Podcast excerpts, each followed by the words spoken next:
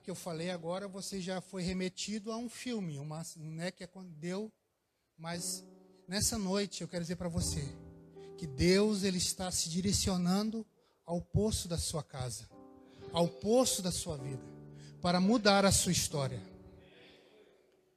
Nós conhecemos a história, sabemos de que, de que forma os samaritanos não davam-se com os judeus. E como eu, eu quis ler desde o começo ali, para enfatizar, para você poder entender que a Bíblia diz que é necessário, algumas versões diz que era necessário passar por Samaria. Porque alguns capítulos anteriores, João Batista, quando foi indagado pelos fariseus se ele era o Messias, se ele era o Cristo, se ele era o profeta, e ele disse: Não sou eu. Eu não sou o Messias, eu não sou o profeta, porque o Messias está entre vós. Segundo a história judaica, daí os fariseus se sentindo ameaçado e, só, e sabia que havia alguns judeus, uma caravana de judeus, sairiam da Judéia e iam para a Galiléia. E o caminho mais perto era pela beira do Rio Jordão, que dava quase 250 quilômetros. Mas eles estavam lá trancando, eles estavam analisando, vendo quem estaria indo para a Galiléia. Então Jesus e a sua caravana foi impulsionada a pegar o trajeto mais longo, que aumentaria 50 quilômetros a mais e por isso que a Bíblia diz que era necessário ele passar por, por Sicar ou Samaria. Mas eu não quero dizer que não quero dizer, tirar aqui o sobrenatural de Deus da, dessa história. Ele não precisava passar por Samaria porque trancaram, fizeram barreira pela, pela o trajeto mais perto, mas porque ele queria mudar a história de uma mulher não quero tirar de você esse o sobrenatural de Deus que você está aqui, não porque você não tem nada melhor para fazer, você está aqui porque Deus te trouxe a este lugar. Não foi um convite de um amigo, não foi a sua esposa, não foi ninguém que te convidou. Deus impulsionou você está aqui.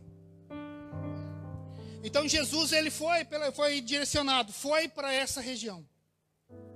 E eu perguntei se era seguro aqui, né? 110 quilos. E ele vai e tem que passar por Samaria.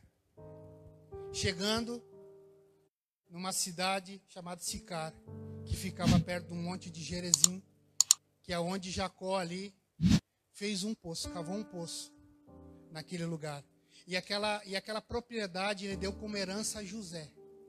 Um deserto mas um deserto com algo que mudou a história dos viajantes daquele lugar.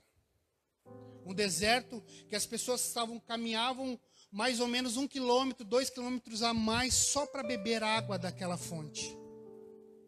E aquela fonte ela não foi construída como nos dias de hoje, que a gente quer construir um poço, a gente contrata o pessoal, eles vão ver se tem água potável, eles fazem todos os exames, pode construir o poço aqui, eles vão lá e constrói o poço num dia.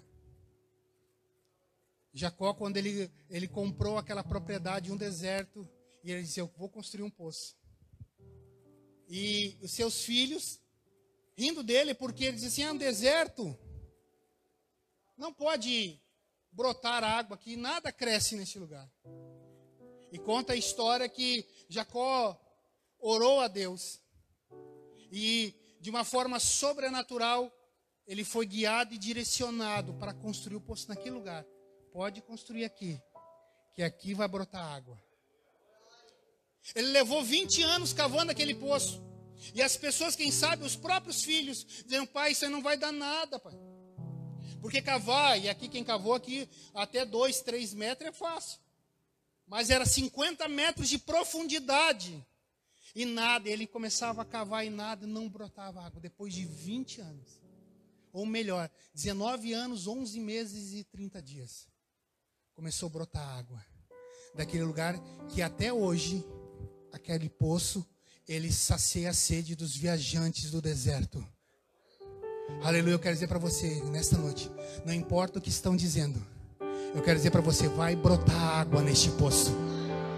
Aleluia, não importa, ah, faz tanto tempo, Deus vai fazer um milagre acontecer na sua vida, porque se foi Deus que mandou, Ele vai cumprir.